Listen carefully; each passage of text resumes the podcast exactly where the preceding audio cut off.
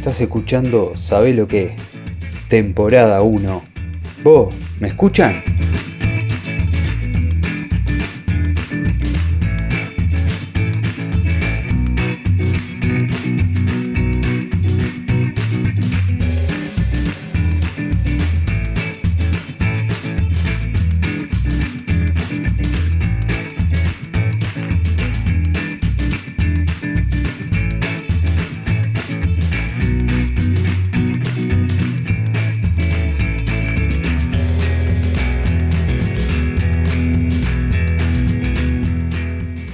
¿Sabés lo que?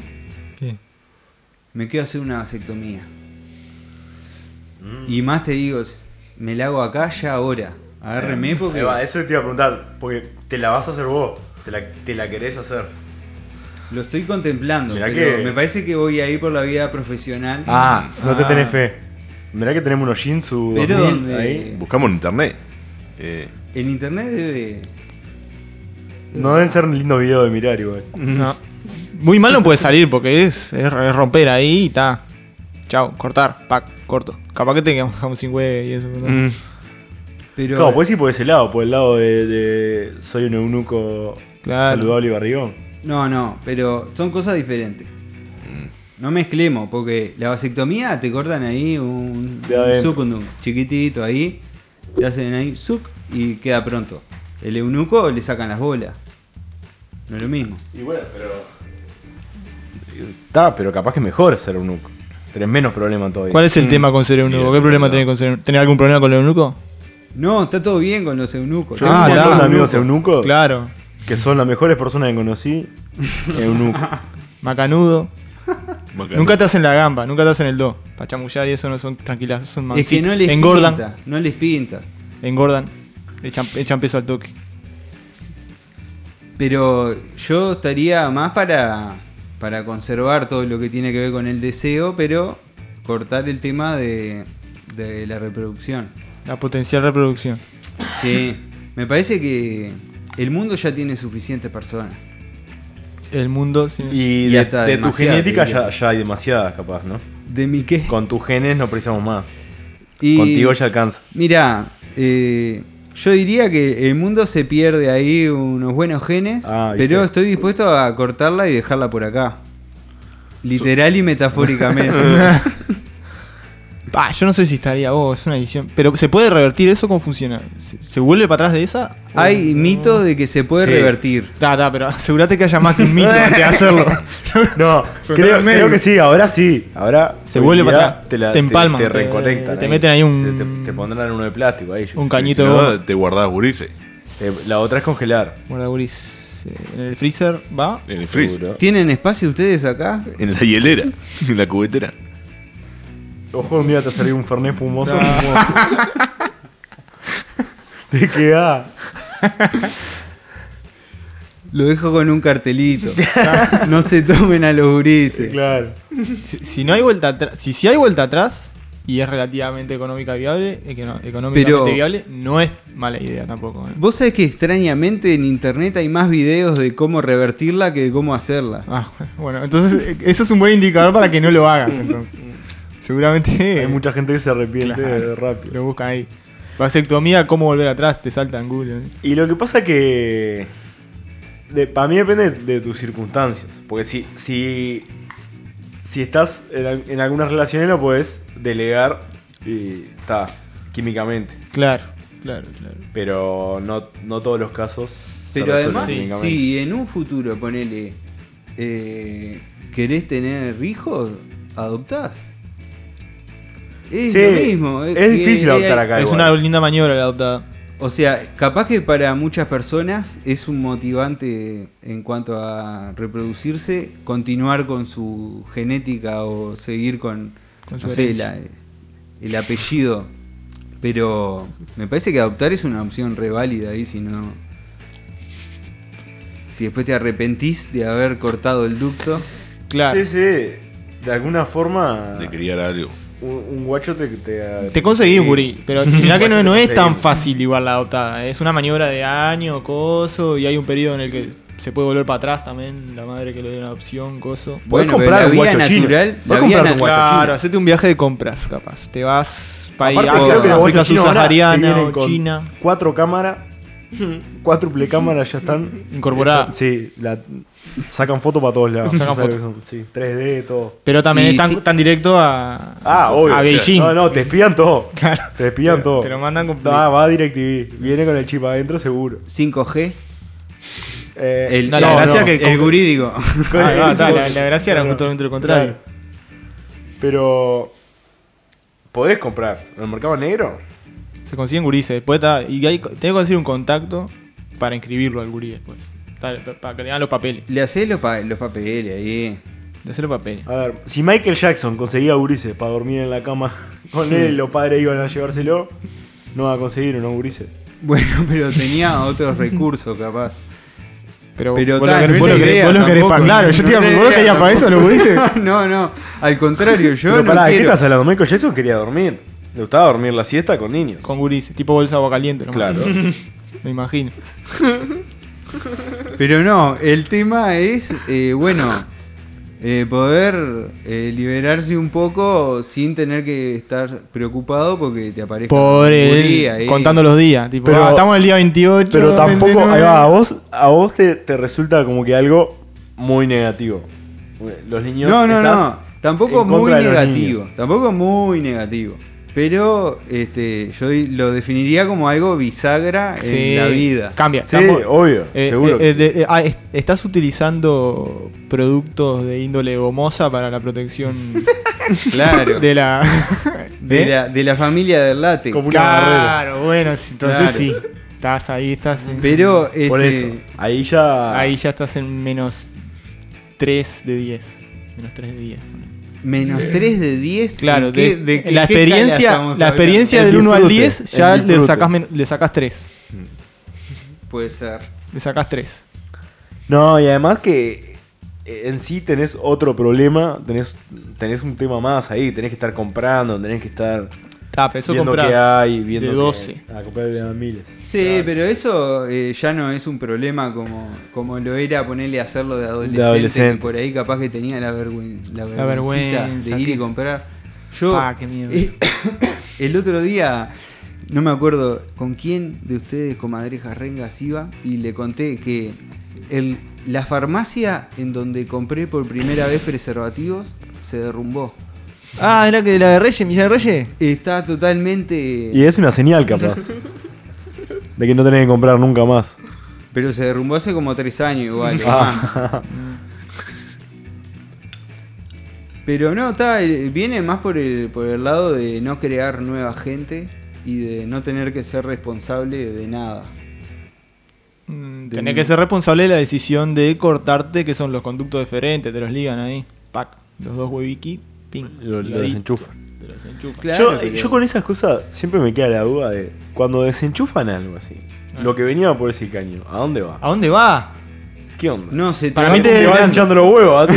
Para mí te debe quedar doliendo un par de, un, par de semanas, te debe quedar tipo dolor de huevo. Para algún te lado eso tiene que ir. Eso te fluía ahí. Algo fluía. Creo que Se dejó de cada, cada dos meses te tenés que Te pinchar. tenés que sacar Ay, no, no, no, negro, no traigas esa imagen. Claro. Una buena agujicha. Pero, o si no tenés que ir por adentro, tenés que ir de frente.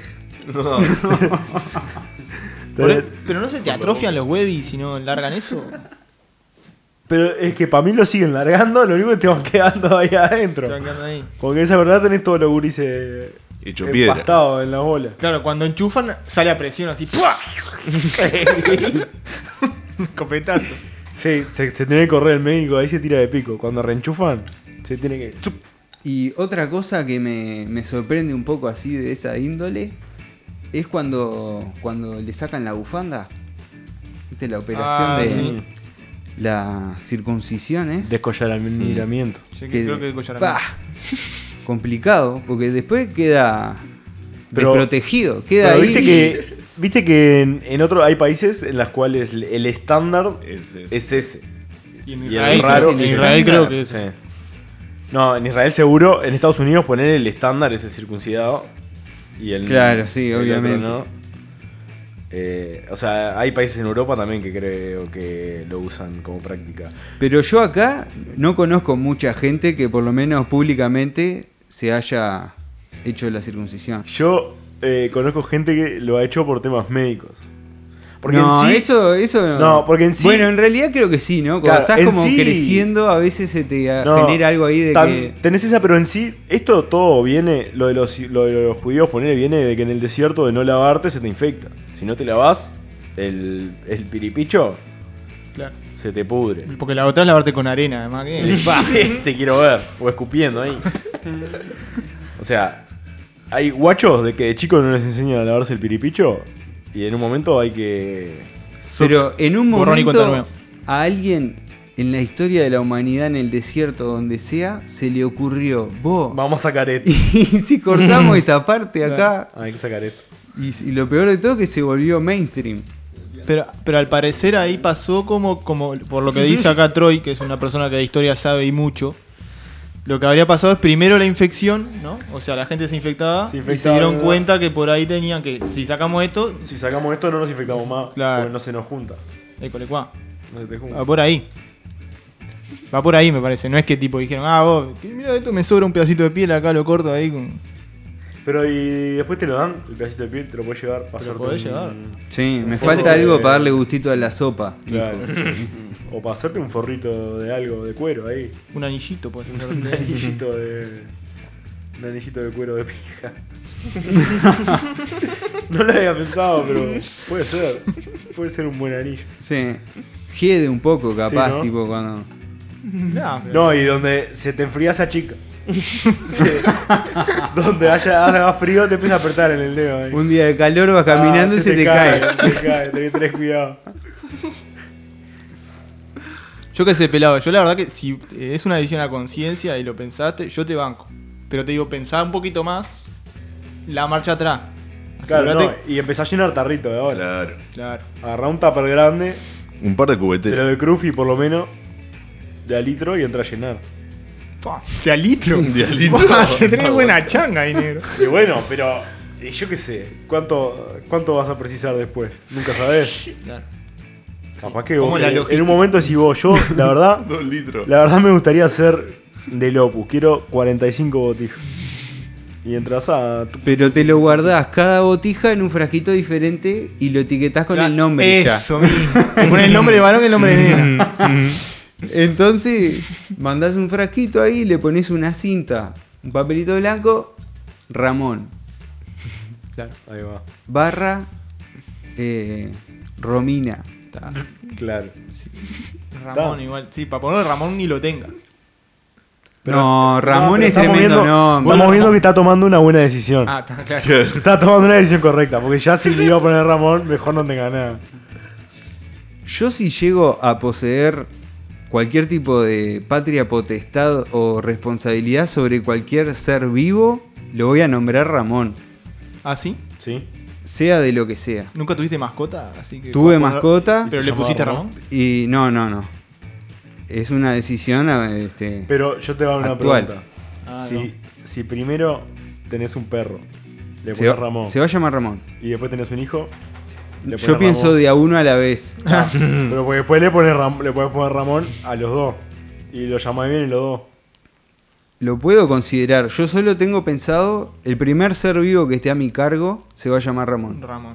Está, el segundo no sabes. El segundo no, no, no sé, lo, es una decisión muy grande como para tomar la hora. ¿Tenés algún Ramón de referente pa- pa- para, tomar esa decisión?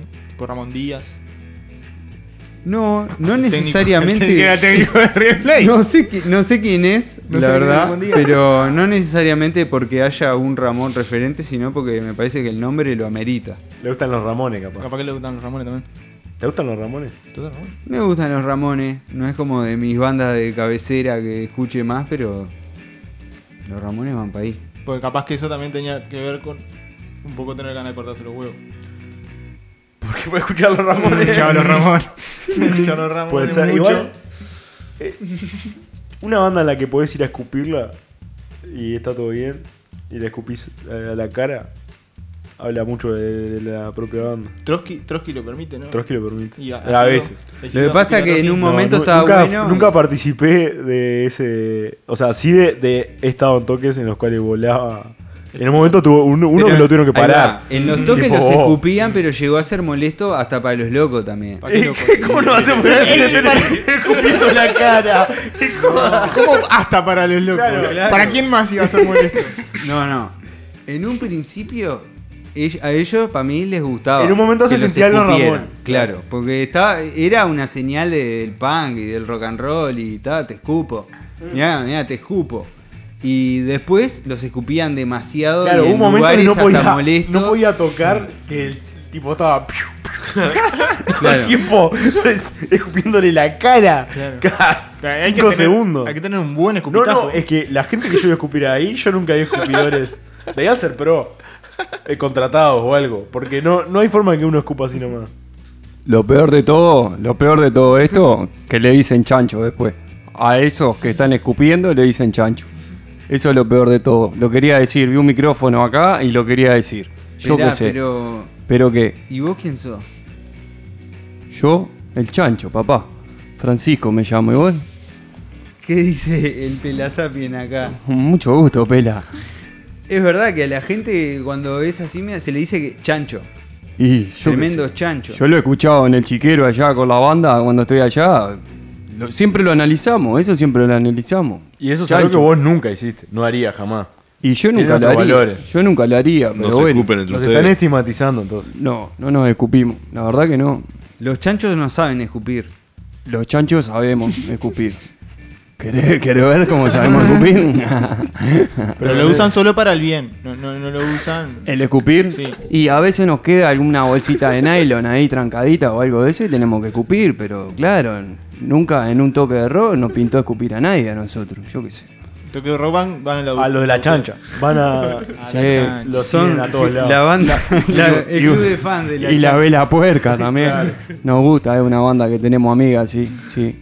Disculpen que yo me metí, pero, No, pero puedo, está- tengo un lugarcito acá para- un- Está micrófono de, libre ahí. que, Ahí va. está de más que vengas a un poco a dar la cara por la comunidad de, de los chanchos que ha sido tan estigmatizada. Andaban la no- vuelta, sí. Y nos viene al pelo porque hoy, por suerte, no está el Turco Bain, que todos lo odiamos y es un culo Sí. roto. Y es un chancho bárbaro también. Y también es un chancho Ahí bárbaro. está. Sí, sí, sí. Ahí está. Siempre poniendo Pero- al chancho adelante. ¿Qué culpa tiene el chancho? No sé. ¿Por qué le dicen chancho? Es ¿Por qué verdad le que es de la- dicen es de la es, que le es rasca un el humano lomo. bárbaro? Sí, Aparte sabemos que es el que le rasca el lomo la culpa. Nunca es el chancho. Claro, sí, otra cosa. Nunca supe quién es el que le rasca el lomo. Pero bueno. no llegan a ver, no se dan vuelta, nunca llegan No. a ver quién le está arrancando el lomo de atrás.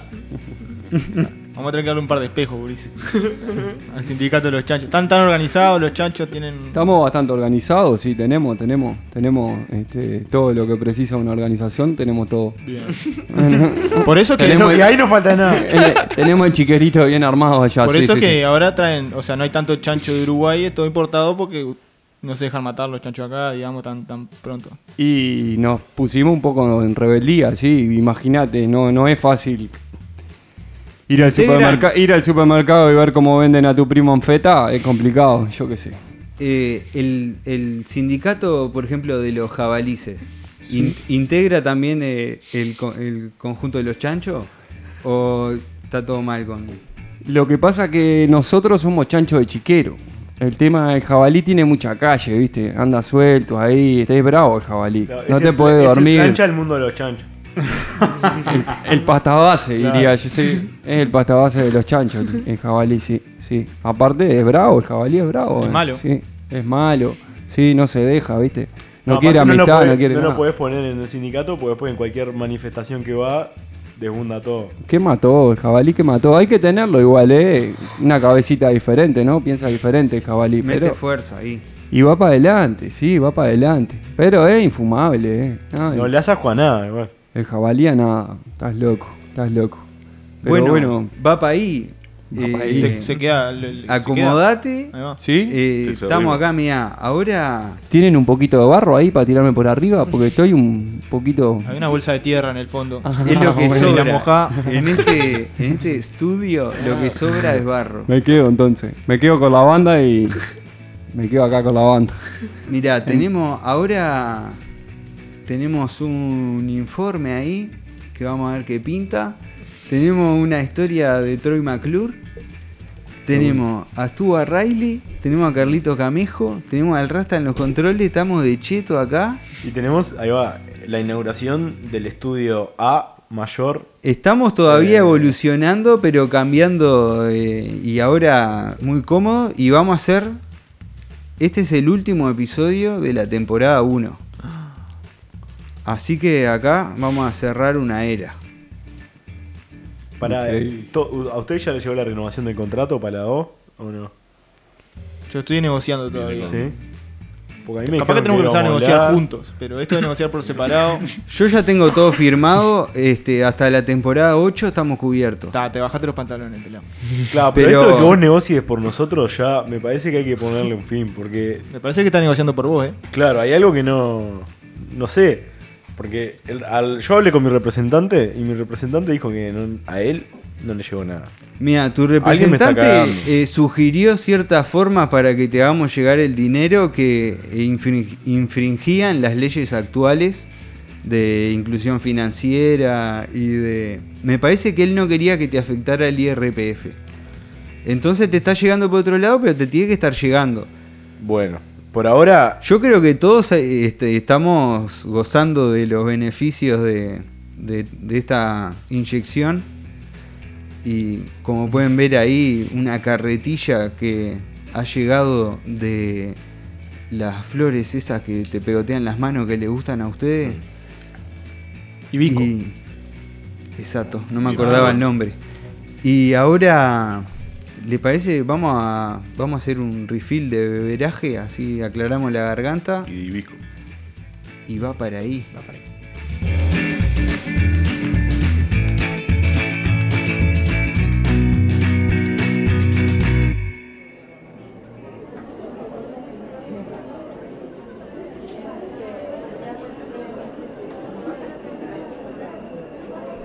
¡Ey! Ch, ch, ¡Ey! ¡Ey! Juicio, juicio. Escuchen. Tiempos. Frecuencias. Cuchilla Alta y Montevideo tienen tiempos distintos, o, o más bien frecuencias distintas. Mis padres viven en Cuchilla Alta y yo en Montevideo, entonces vivo ese cambio de frecuencia regularmente. La frecuencia de Montevideo es más alta. Pasan más cosas por unidad de tiempo, ya sea minuto, hora, día o semana la unidad.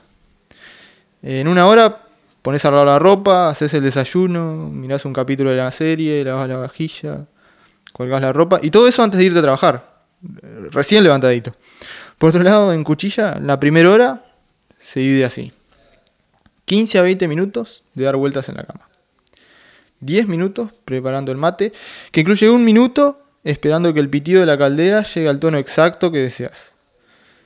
Y después los 30 minutos restantes tomando mate en la cama o afuera. La gente dice que es el aire, la tranquilidad, y sí, qué sé yo, puede ser. Seguramente tanto el aire como la tranquilidad dependan también de esa diferencia, digamos, de frecuencia. El tema es que hoy me di cuenta que me toma un tiempo aclimatarme al cambio, capaz que una o dos horas.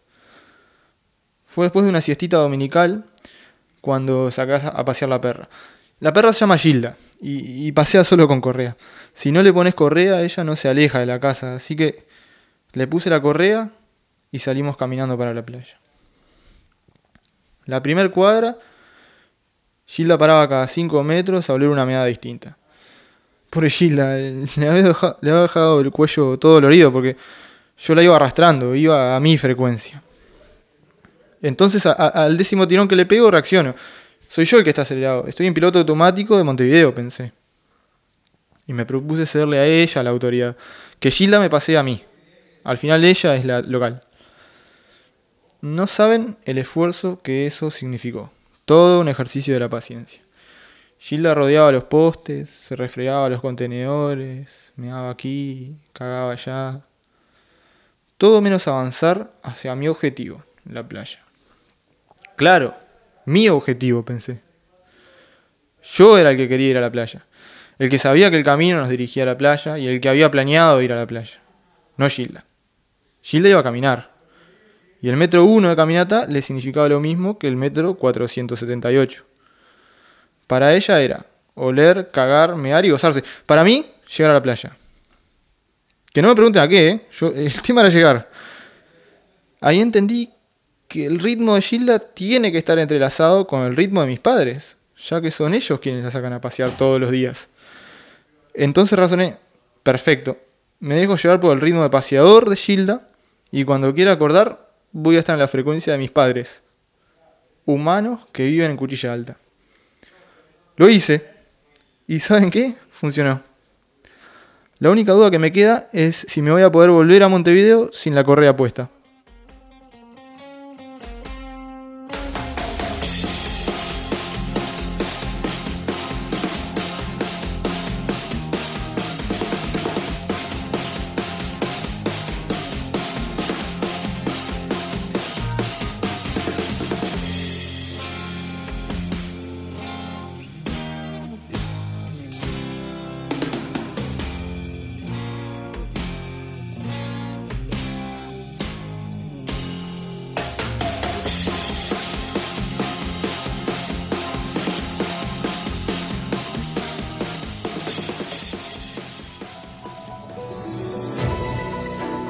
El informe de Sabe lo que, con el cinco veces galardonado con el cotonete dorado, el señor Pedasapien, y sus consejos al pedo en Sabe lo que podcast.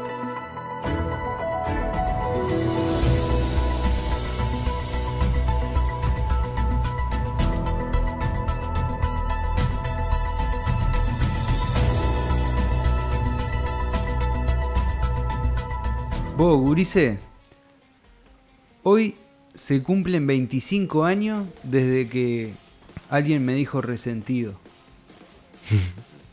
y, sentido? ¿Cuántos Sí. años tenía? y est- estaba en la escuela. Y fue una alcahuete ahí que... Ta, no quiero ni hablar de eso. Pero... Superaste igual, ¿no? Está, sí, se está se ve- se totalmente, nota que no. Está totalmente superado. Creo que se lo dijeron bien, ¿eh? Pero bueno, está, ¿no? El otro día justo en una reunión ahí se lo comenté a los sponsors, ¿no? Porque es un día que está un poco lo tengo marcado en mi calendario. Y, y bueno, está, ellos eh, vi- vieron que son re buena onda y está, se, se la jugaron ahí. ¿Qué te dieron la cabeza del niño que te dijo? No, no.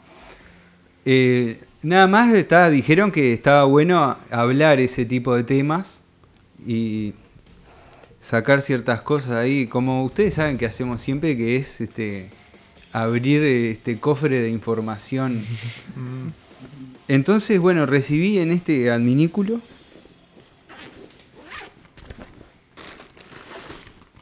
este informe que dice personas rencorosas, 10 rasgos y actitudes que les caracteriza. Ah, ¿Rasgos? ¿Puedes tener cara de rencoroso? no. Ah. No sé, no lo- la verdad que no lo leí todavía, pero puede ser. Porque está tipo en la mirada. Hizo rencoroso. Claro. Ah, Apretás los la ojos. mirada rencorosa. No, no se me ocurre ninguna cara rencorosa igual. Ya, ya me va a saltar alguna, no sé. Y bueno, vos cuando veías los discursos de Hitler con él, tenía cara de, de que estaba rencoroso, de que la tenía adentro. Sí. Siempre que miraba un discurso de Hitler, que lo hago muy seguido, Sí. me veía eso. Notaba rencor en su puñada, es verdad. Y bueno, esto es un informe presentado por la investigadora Cala Vera Nochilla. Y dice, todos nos hemos cruzado con personas rencorosas a lo largo de nuestra vida. El rencor es un tipo de daño moral por el que nos sentimos ofendidos y queremos venganza.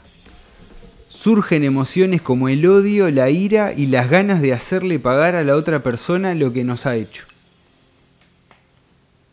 ¿Se sienten identificados? Yo en tengo, ganas, yo tengo ganas que me paguen, pero no, no, no por el rencor, sino porque Y bueno, me entonces- prometieron un dinero. La ley, de, la ley de duelo es lo que tiene que volver según lo que dice el... Ahí se termina todo. Se los se me termina el rencor, vamos a darle unos tiros. Se te arrebata medio mundo ahí. se arrebata medio mundo, negro. en Pero la gente no es rencorosa. La gente no lo hace. Ahí ya se te van todos los rencores. Chao. Acá dice, estos son los 10 rasgos o actitudes que caracterizan a las, pensora- a las personas rencorosas. Número 1, no perdonan. Sí, la verdad sí. Sí.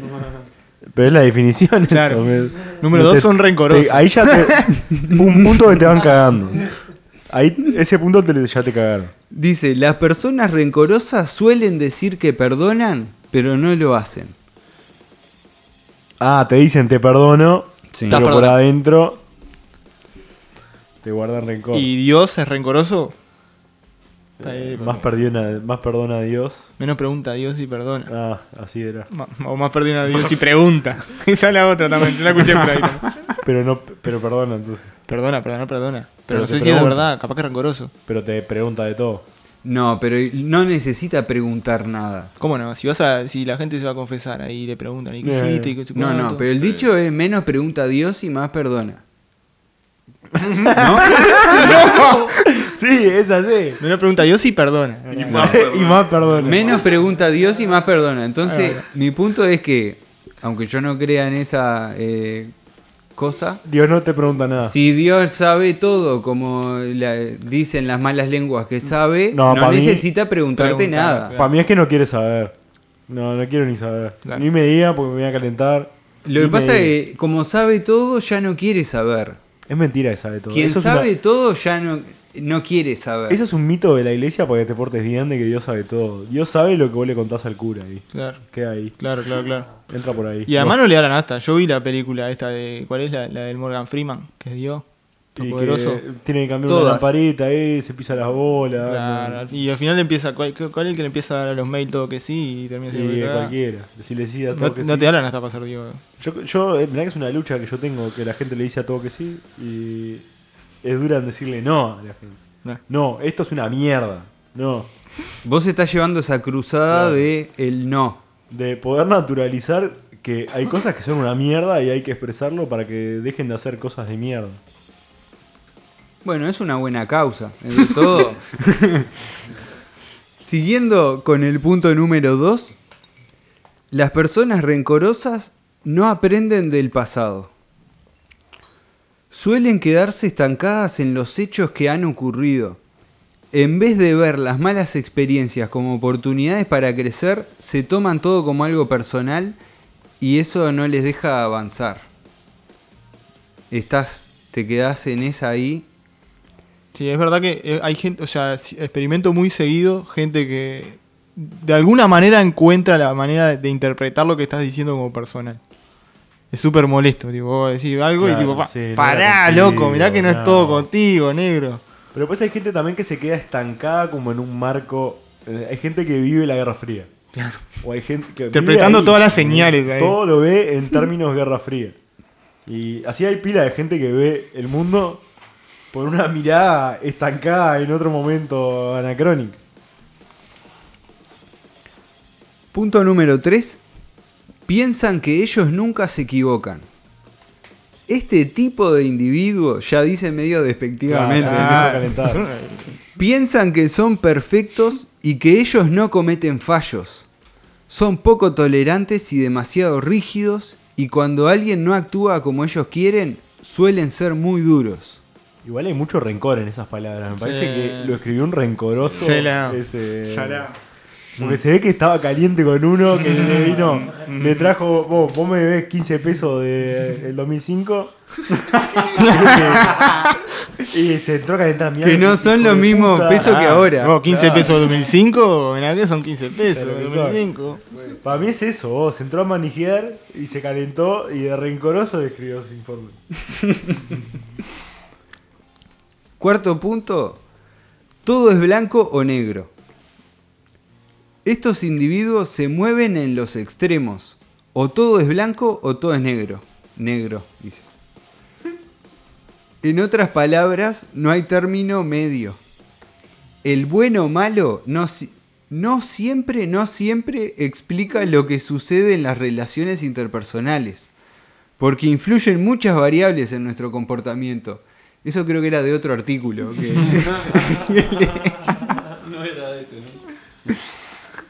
Pero bueno, o es blanco o es negro. ¿Viste? La gente que no puede ver en, en grises. Claro, Daltónicos. Eh, no, no, pero eso no ven en escala de grises. claro. Creo que sí, solo sí. gris. Punto número 5. Son muy orgullosos. Como son personas intransigentes, las personas rencorosas son orgullosas también. A la mínima se lo toman como personal y piensan que le estás atascando. Se está volviendo un poco violento esto. Y dice que lo cierto es que ser un individuo orgulloso no tiene por qué ser un indicador de ser una persona mentalmente fuerte, sino que es un síntoma de debilidad. Ay, definitivamente hay mucho odio en ese informe. Está caliente con alguien. Más en ese Está tipo. caliente. el tipo. Vamos. ¿De dónde lo sacaste? Claro. ¿Cómo era la sociedad esta esa? era la, la investigadora. Calaveras, era, ¿cómo era? Calavera no chilla. Claro, se ve que en algún momento le, le vendió una calavera. hay una historia. Algo. Chillaba. Y chillaba. Chillando. chillaba como loco. Sí. No, él quería que chille y no chillaba. Y no chilló. Ah, claro, por ahí venía. Sexto punto, siempre desean tener el control. Es que a veces hay gente que pone la, la novela, la telenovela de Telefe. Sí. Entonces tenés que agarrar el control siempre, porque si no, termina viendo el 4. Hay gente que no para de poner porquería. Es verdad. Es verdad, el control, el control El hay que protegerlo. Vos lo tenés al lado, además, justo, justo el control acá, tenés el control al lado, que si, si, si esto fuera un programa de televisión la gente lo podría estar viendo, Tengo el control. pero no es. Pero sí, el control hay que cuidarlo. No Estamos hablando ver del mismo bien- control, ¿no? No llegué a ver, a ver bien de dónde lo sacaste. Pero, Pero está forrado Veo igual, que está forrado, Sí, ahí va, me parece muy bien. Tranquilo. El séptimo punto es que se ofenden con facilidad. Y ¿Qué? ¿Qué dijiste? Sí, parece que está hablando tuyo, ¿eh? Parece que está hablando de Me vos. parece que te la estás hablando conmigo ya. ¿Viste lo que dijo? Está como un poco tachado acá, creo que dice Troy. Eh, pero dice, en el fondo el rencor es una forma de no aceptar las cosas y puede enmascarar las propias inseguridades. No es bueno mantenerlo porque la herida queda abierta y es mejor aceptar y pasar la página. No puede dejar la herida abierta. No puedo dejar la herida abierta, sí. Y no. Yo qué sé, sí. Está. Pero lo que pasa es que tampoco tenés que herirte. Eso que Claro. No te claro, calenté. Claro. Capaz Hay que no era vos. Capaz no que no era herida. Hay un Sí. viejo refrán que dice, herida abierta no sana. Y después ese era colita de rana. El segundo era, bueno, colita de rana. Pero le saca un poco de contexto ahí. El octavo punto, siempre quieren tener la razón. Tienen Sí, de- como yo te decía. Estaba muy rencoroso. El que escribió eso estaba muy rencoroso, me parece. va ligada al deseo de tener todo bajo control y de querer tener siempre la razón. Las personas inseguras temen las opiniones de los demás y no se sienten cómodas cuando son puestas a prueba por los demás. Siempre quieren tener la razón y cuando esto no ocurre, explotan. Pero inseguro y, y rencoroso, entonces lo estamos asociando a lo mismo. Porque ahí, ahora, ahora hablaste de los inseguros. Inseguro y rencoroso. A mí es una característica un poco. Está ligado, capaz. el rencoroso Es inseguro. es inseguro. Es inseguro. Está perseguido. Pero aparte quiere tener razón. Imagínate jugar al trivia con un rencoroso. Pa. Cada vez que le erra se requema, tira todo. Sumar que sea medio burro, además. Pa. Eh, es siempre el, el rencoroso en general es medio burro. Es medio burro. es medio burro. Sí. No tiene otra cosa para pensar. Claro, o sea, está gastando su energía mental en cosas que no valen la pena. Capaz que si te concentras en otras cosas, podría ser un No poco sé si más. capaz que viene ahora un punto, pero para mí el manijero tienen que hay que hablar de él que le da manija al rencoroso. Porque siempre hay Es uno muy que le- fácil Claro, al manejo Siempre hay uno que le da manija al rencoroso. Es muy fácil al manejo al rencoroso además. Claro. Es lo más fácil que hay. Atrás de todo rencoroso hay un manijero. Claro. Comiéndole la, la oreja ahí. diciendo, diciendo, "Oh, pa, ¿viste lo que te digo?". El, el clásico al liceo, ahí te lo que digo, uh, lo que digo. Mirá cómo te miró. Sí, no, te tocó la cara. Punto número 9. La vida es un drama para ellos. Cuando guardamos el rencor en el corazón, la vida no es un lugar agradable. Porque recuerdas constantemente lo que te han hecho y en vez de superarlo, te recreas en ello. Y acá dice algo, una frase muy contundente que dice, es que las personas rencorosas suelen ser rencorosas. con más de una persona. Ah, Y por tanto convierten su vida en un drama. O sea que tampoco Claro, no es que es, te agarras con uno. tampoco es con enfocado a una persona, No, es que están sino perseguidos. sos rencoroso con todos. están perseguidos todo el tiempo con que es con ellos. Es con ellos, con ellos. Es con ellos. Ese es el problema de ellos. Bueno, yo eh, justo el capítulo pasado hablamos de, de, de- con Troy McClure del tema de, De- los francos y eso. El Clodo, ¿cómo era? de, el de Clodoveo. Clodoveo le guardó un año, estuvo para Eh, acá. un año Claro. tuve y le partió la calocha después. Y aparte le había dicho que estaba todo bien primero. No, pero que además eh, los francos tenían. Porque el tema es que el rencor pas- eh, eh, era. Tenía, eh, los padres tenían que llevar los rencores de los hijos. ¿Cómo? O sea, al revés, los hijos Heredaban los rencores. el- Ah, si tu padre clavo. estaba quemado con uno, vos tenías que mantener el, el quemamiento hasta que se resolviera de alguna forma. Entonces, Claro, acordate que este nos cagó. nos cagó, claro. Entonces, pa- eh, también para que eso no se fuera de las manos, pusieron un- una especie de impuesto ahí. Al rencor. Eh, tipo, no, de que bueno, está, pagale y se acabó. Porque si no, dale, ta, te mató a uno, bueno, son 5 mil pesos. Te cortó un dedo, está, un dedo son 250 pesos. Ah, te mató un hijo que podía laburar, ah, entonces 3 mil pesos. Cosa de que no quedara el rencor, o sea, en vez del rencor, plata. Pero el viejo le, el viejo le dejaba tipo, no sé, un reloj de oro, una asada, un tractor y, Una lista de rencores. Hay una listita. Sí. Tremendo clavo esa lista negro, porque todavía te- llegabas con deuda. Pero también era obligatorio llevar las amistades. Te tenías que hacer amigos. Tenía de la red social armada. Exacto. Eran más largos los testamentos en esa Uf. época. bueno, y el último punto, se creen mejores que los demás. El rencor puede entenderse como la no aceptación de lo ocurrido y el sentimiento de que nos han hecho daño, pero no deja de ser la percepción sobre cómo nos han tratado. Si le quitamos hierro al asunto, difícilmente nos va a afectar. Hierro. Sí, bueno. Nunca dicen nada. Ahora bien, si nos creemos mejor que los demás y pensamos que solo ellos hacen mal las cosas, le vamos a dar más valor del que tiene a lo que ocurrió. ¿Alguien entendió algo? Yo entendí. Yo lo que entendí ahí, creo que habló de Hierro López. Habló de Luis de Hierro López. Era me medio rencoroso Luis. Fue lo que dijo. Y. Cara de rencorosos y las hay. Uf, ahí tenés una- ahí tenés una cara de rencoroso. Y creo que era. Era él rencoroso, no sé. Eso fue lo único que saqué en limpio de lo que acabas de leer. Y termina así como reflexión final. Dice, todo el mundo puede cambiar.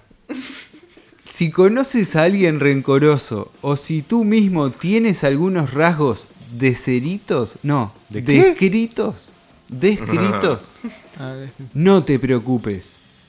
Un cambio de actitud puede hacerte ver la realidad de otro color y mejorar tus relaciones personales. Qué bueno. Te avisa, te avisa, a ver, te avisa. El rencoroso, este, este consejo no le sirve al rencoroso. Porque en sí, ¿para qué te sirve? Para identificar un rencoroso. Ya te das cuenta de la lengua. Me parece que te das cuenta, el que te está llamando todos los días a decirte vos, hijo de puta, ¿qué me dijiste el otro día? Puta, Ese es un rencoroso. No preciso que me digan cuál es el rencoroso. O la cara de culo, eh. Te pone una cara de culo por, una, por un chiste. Pate una verga. Dejate de joder. Bueno, pero se puede cambiar y se puede eh, liberar esas cosas y Y ta, nos ayuda a ser eh, individuos más felices. Yo, Y- yo con los rencorosos y con la gente que en general me rompe la pija, para el consejo así más útil que el informe capaz, empecé a aplicar hace un tiempo la de, este, si te enojaste tenés dos problemas, y el primero es enojarte, y el segundo es desenojarte, y ahí se arreglan todos los problemas y quedan más calientes todavía. No, claro, seguro que no se le va la calentura. Si le decís eso. Yo pensé que estabas aplicando la él es lo que tiene. Es lo que tiene también. es lo que tiene, es, es lo que tiene, lo dejas tranquilo. Ta, porque eso, pa- para, para la gente que está escuchando, todas las preguntas o todas las dudas, todas las consultas las podés responder con es lo que tiene. O sea, cuando viene una persona con un problema, el que sea, le respondes es lo que tiene, chao. Está respuesta a la pregunta, no sigue la conversación, se acabó ahí, te sacaste el problema encima. Pero no, yo digo el, el de tener problema, enojarte y desenojarte. O sea, si estás caliente, el problema es tuyo. Pero si te llama, te llama uno, te dice, vos, sos un sorete, no sé qué, estoy re-", y le decís, es lo que tiene. Es lo que tiene. es lo que tiene. es lo que tiene. Y está. ¿Y qué te Es va a lo que decir? tengo. y bueno, Está, negro, ¿qué querés? ¿Seguimos la charla o está? ¿Dejamos acá? Chao. Es lo que tiene.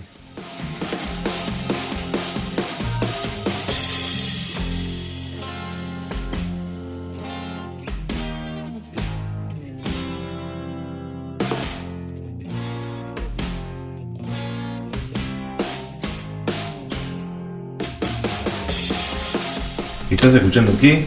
¿Sabes lo que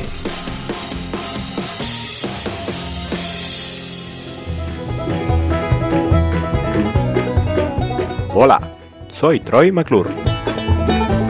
Quizás me recuerden de películas como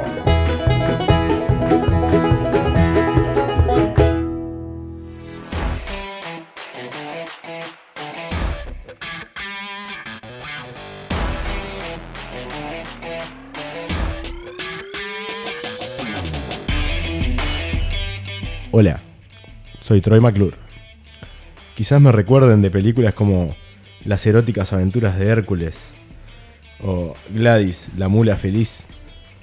Quizás no me recuerden. Sucedían en el mismo universo. Yo nunca hablé con Gladys. La verdad, puede ser. Hoy le vengo a hablar de algo. Es bastante conocido, hay varias. hay películas, documentales, hay varias cosas al respecto. Eh, es una liga de básquetbol. Que se llama la ABA. ABA. American Basketball Association. Esto es una ABA. liga. La ABA. Una liga que salió en los 70. Eh, porque habían visto que la AFL, que era la de American Football League, había logrado unirse con la NFL y todos hicieron plata y fueron felices. Estos empezaron a eh, querer tener su, su equipo de básquetbol. Entonces empezaron a, a comprarse equipo, a ir armando, armaron Porque una en liga. ese momento era todo básquetbol amateur, tipo, pero de clubes de barrio, ponele. No, no, existía la NBA. Ah, ya existía la Existía NBA. la y NBA y, en Estados Unidos. En Estados Unidos, además, como todo, las universidades siempre fueron el foco de los deportes.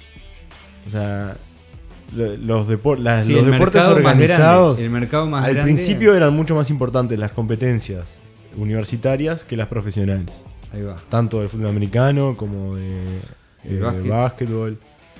El béisbol siempre fue igual profesional, pero porque, bueno, no, no había ni universidades casi, pero digo, no lo Pregunto de curioso, ¿de ahí viene Yale? ¿De Yale? Ojo. Es- pero no dice univers- no es universitario, coso. Creo que sí, creo que Yale es, es, o sea, en realidad es Yale, no es Yale. El Yale de acá. El Yale de acá. El creo Yale que de es tipo acá en una es mamadería Yale. ahí a Yale. Está, es, por, es por Yale. Es por Yale. creo. Me Es acaba de Yale. explotar la mente Guau. con esa información. Sí, no, creo que sí, creo que Por la Universidad de Yale. Si no, es, es igual. No, Porque Yale. No, no, pero no es Yale, nosotros decimos Claro, Yale, no. pero es Yale. Claro. Ah, mirá, qué, qué pintoresco historia, no sabía. Bueno, está, podés seguir tu historia. Y bueno, capaz que Olivoles es una universidad. bueno. Olival. Sería. De. De una Sí. región en la que se plantan olivos. Y no te digo Urupán. El Daimler de San José. You, you, you are pain. Y bueno, el tema es que esta liga le costaba llenar. Le costaba llenar así. en- o sea, llevar gente. Para llevar gente tenía que traer. Eh, ¿Cómo que se llama? Eh, traer grandes estrellas. O de alguna forma traer a alguien que Que quisiera. atraiga público. Claro, que alguien quiera ir a ver eso. Bueno, la pelota, ponele, es la pelota blanca, blanca, roja y, Ah, y azul, esa toda pintoresca, que cuando la tiraban era toda, toda loca. Parece que las reglas eh, eran dudosas. eh, la era flexible. Hacían draft como para repartir los jugadores, pero parece que, como a alguno después no le gustaba, parece que hacían draft secretos. Un draft que nadie veía entre ellos a puerta cerrada. Y después lo repetían. y se, no, se, se intercambiaban los jugadores porque decían, "Ta, hubo tales trade. Pero hacían como otro. Claro, era como una liga paralela ahí que estaba como en la sombra del profesionalismo, quedaba por fuera y ahí se prestaba para todos los negocios turbios que se te puedan Y ocurrir. bueno, o sea, había. Había que. Y de otra época. que claro, que levantar esos clubes de la eran nada. otros códigos. Y no había nada. O sea, ellos tenían que levantar. O sea, no, no era que. Negocio. Claro. Tenían Y que hacer de cero el club. Esos clubes tenían una base, tipo un edificio en Obvio. que practicaban y eso Sí. o eran más de no, no, no, no. Tampoco estaban tan vivían tirados. de la cantina. Esa es mi no, no, no, no. Todos eran dueños ricos, igual que en la NBA. Eran gente con plata que se había Ah, puesto un cuadro. había ahí gente que, pon- que ponía la No, billulla y había jugador, Los jugadores pro. y eso. Por- no, se, se o sea, se manejan cifras de millones, ¿no es? No, no era. No era. No era el metro. Claro, no era me el siento metro. tan ingenuo ahora No, que no. pregunté esas cosas y me decís No era el metro, o sea. Claro, era Estados europeo, Unidos, todo. Eh, en general eran jugadores que no, no habían logrado su sueño de, de entrar a la NBA. Eh, Después en un momento pusieron mucha guita, mucha guita de esa época aparte, porque eh, para llevarse a Dr. J, que era un, un jugador súper eh, mega conocido. Doctor Yale. No, Dr. J. Ah, El Dr. J, el señor Erwin se llamaba. Y en un momento la NBA le hace un le hace un contrato, o sea, le- se lo va a llevar y estos dicen, vos tenemos que tener este loco acá. Y van y ponen toda la billulla que tenían. eh, toda la billulla que tenían y igualan el contrato de la NBA a este tipo y arreglan ahí medio en las sombras y le dicen, ta, ahora... Porque el loco tampoco quería jugar, lo habían drafteado creo que los, los coroneles de Arizona, un, un cuadro no, ahí. pero además no, no tenía antidoping. Bueno, después, pa- eso, meta. después pasemos a, a las anécdotas de, Mm. de cocaína y problemas con la droga que tuvieron varios equipos.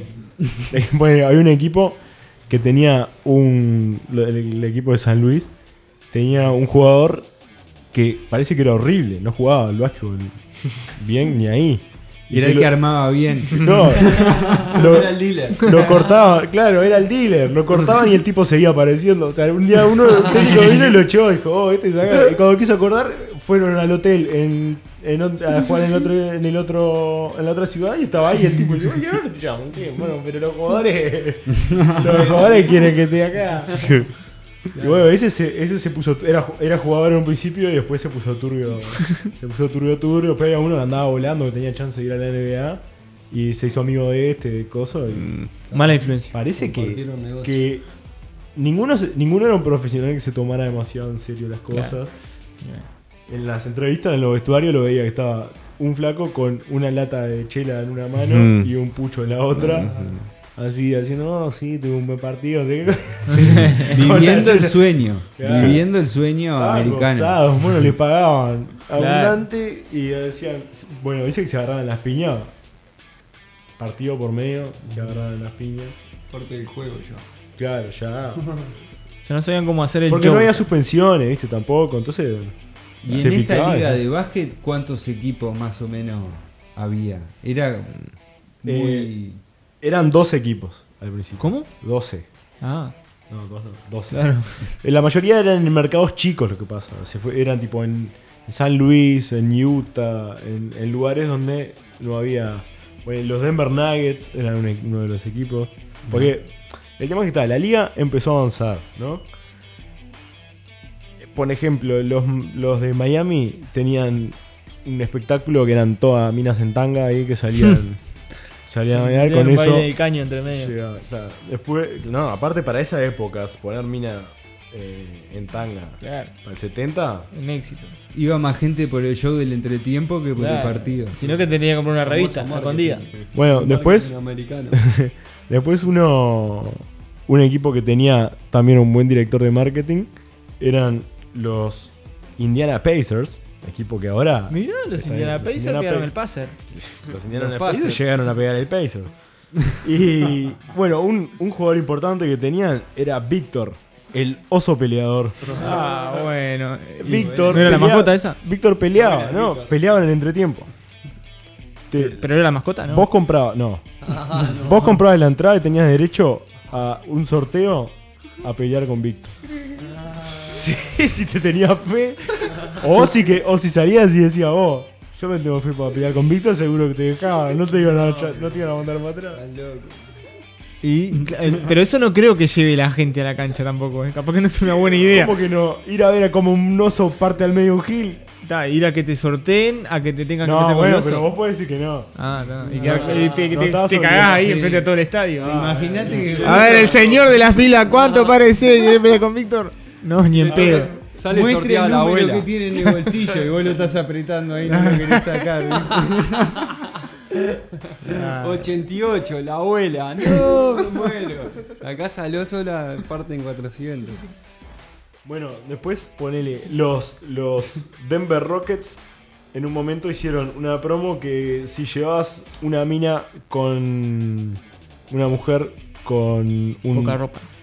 Con pene. no, con un halter top, que es, el, es tipo musculosita ahí, con un medio musculosín, eh, entraban gratis. O sea que si, si eras un hombre y llevabas a una mujer. Claro. Si llevabas una mina, la mina entraba gratis.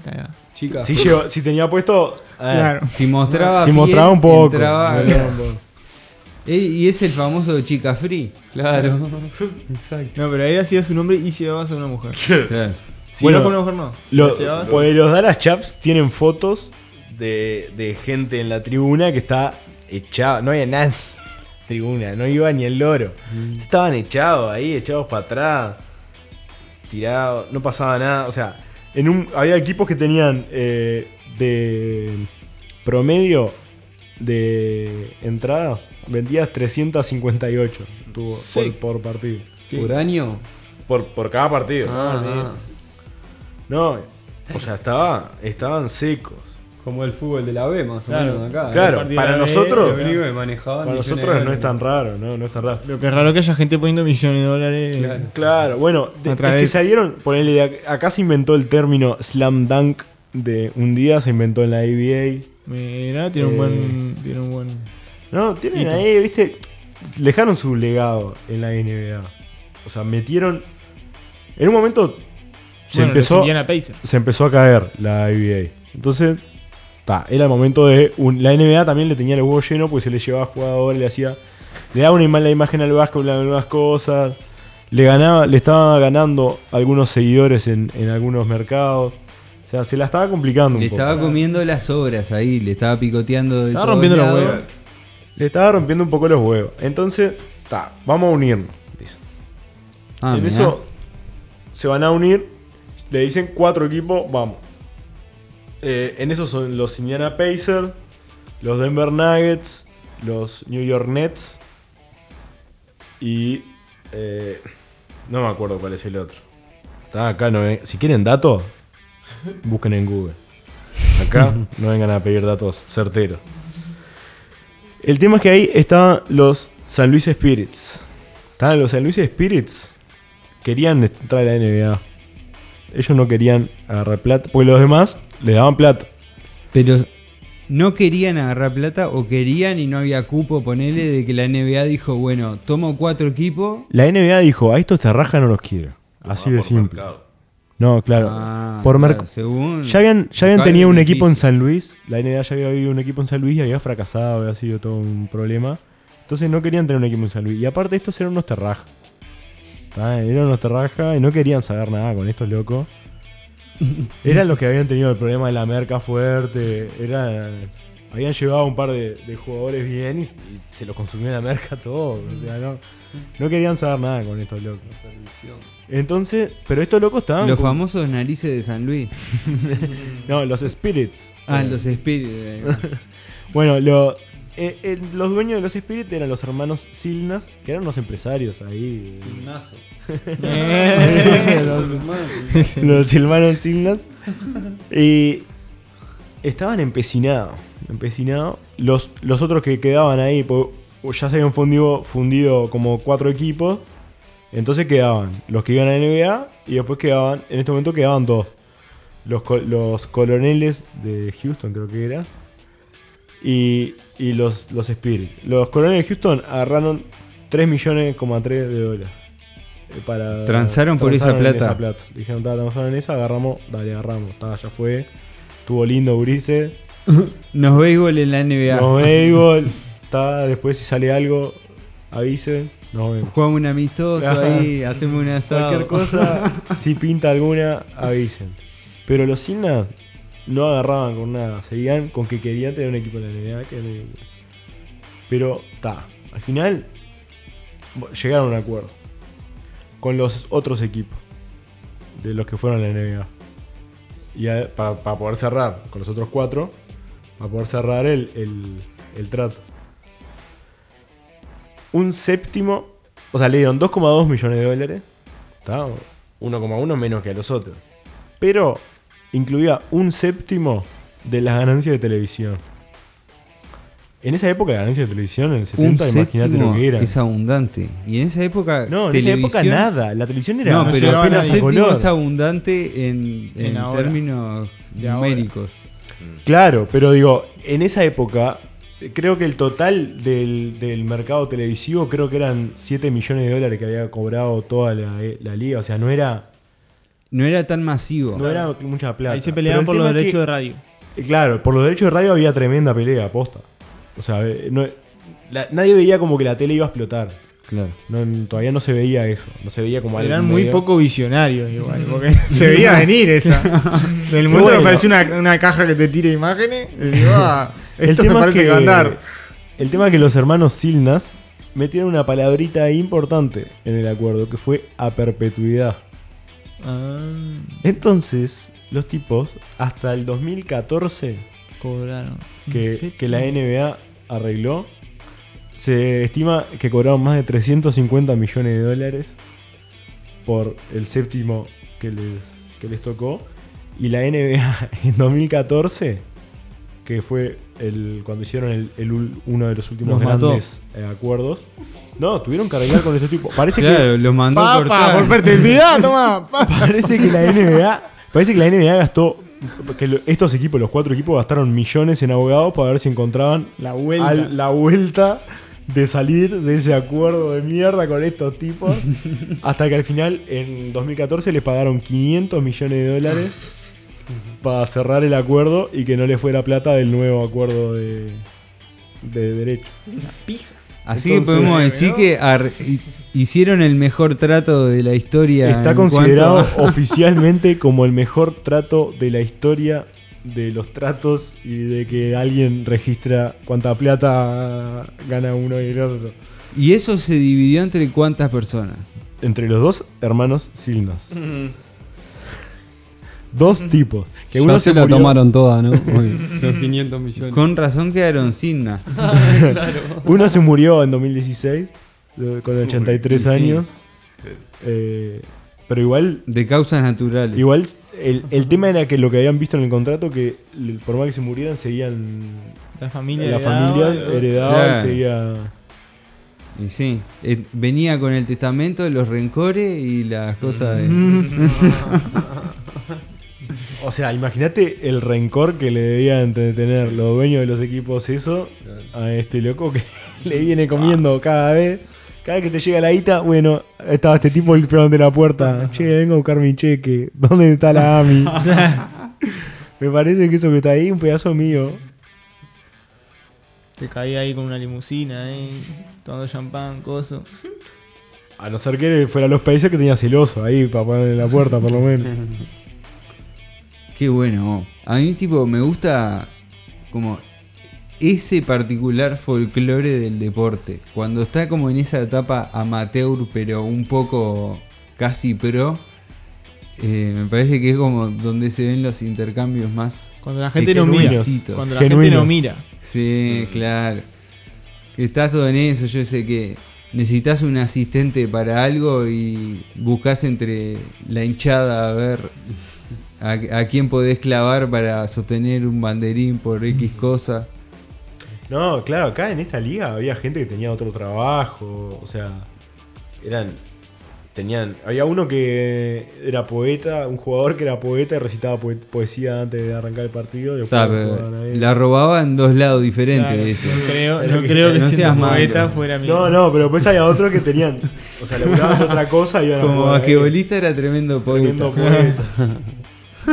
Era el oso ese también. Era poeta también el oso. Lo tenían No. por las charlas que daba antes Igual de los partidos. el oso no sabe cómo tiraba de tres. Tiraba tres también. La Se pudría. agarraba las piñas. La pudría el oso. De tres la ponía. Puedes ir al show de tiempo de Sonsol ahí. Por, ¿Qué qué es que te da un carrito del macro? Te ganas. Algo así es, ¿no? Si metes de, de- de la mitad de la cancha, te da un En carrito un momento del no era macro. un auto.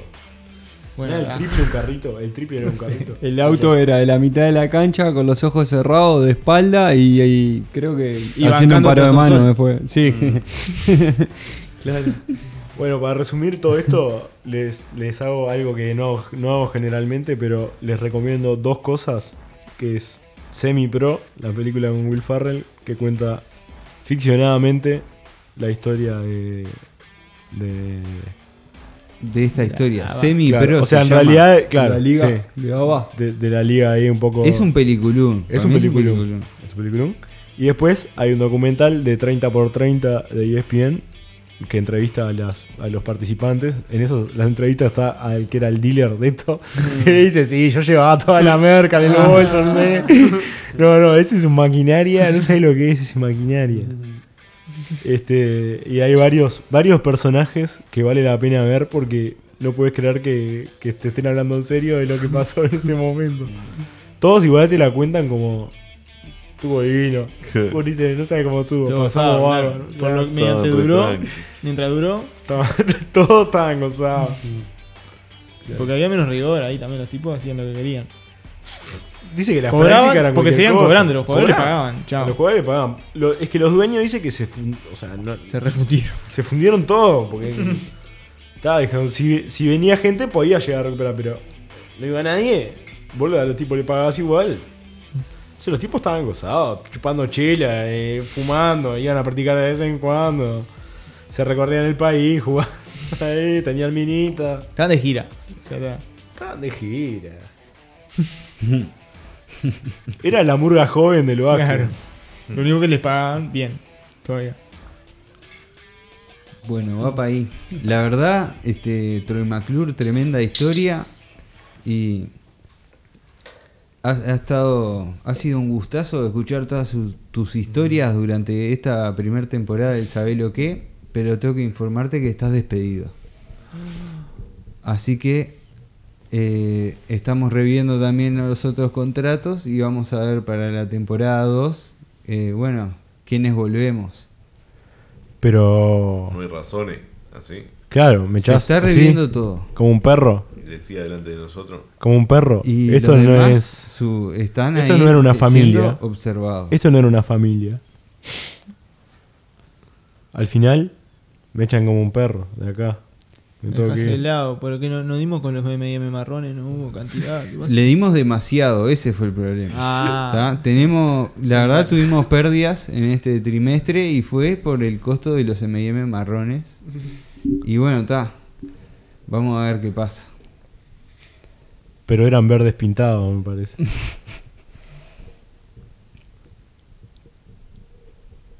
Pero bueno, para hacer como un mensaje así de, de bajada de, de línea de créditos, si escuchaste hasta acá y estás escuchando esto, fue un viaje todo lo que pasó hasta ahora. Muchas gracias y vamos a tratar de hacer algo como un poco más estructurado y de calidad y de manijeo en lo que viene. Así que va para ahí. No hacemos promesas. Hmm. Vos estás echado. Quédate sentado ahí, no hable más. Con esta gente no se puede trabajar. Gracias por todo el feedback y por la manija y tenemos que tirar en algún momento que nos sigan en Twitter, sobre todo en Twitter y en Instagram, en arroba sabelo que. Tengo una apuesta con el turco Bain de quién tiene más seguidores, así que sobre todo hay que unirse al Twitter. Y va para ahí, vamos a volver con más.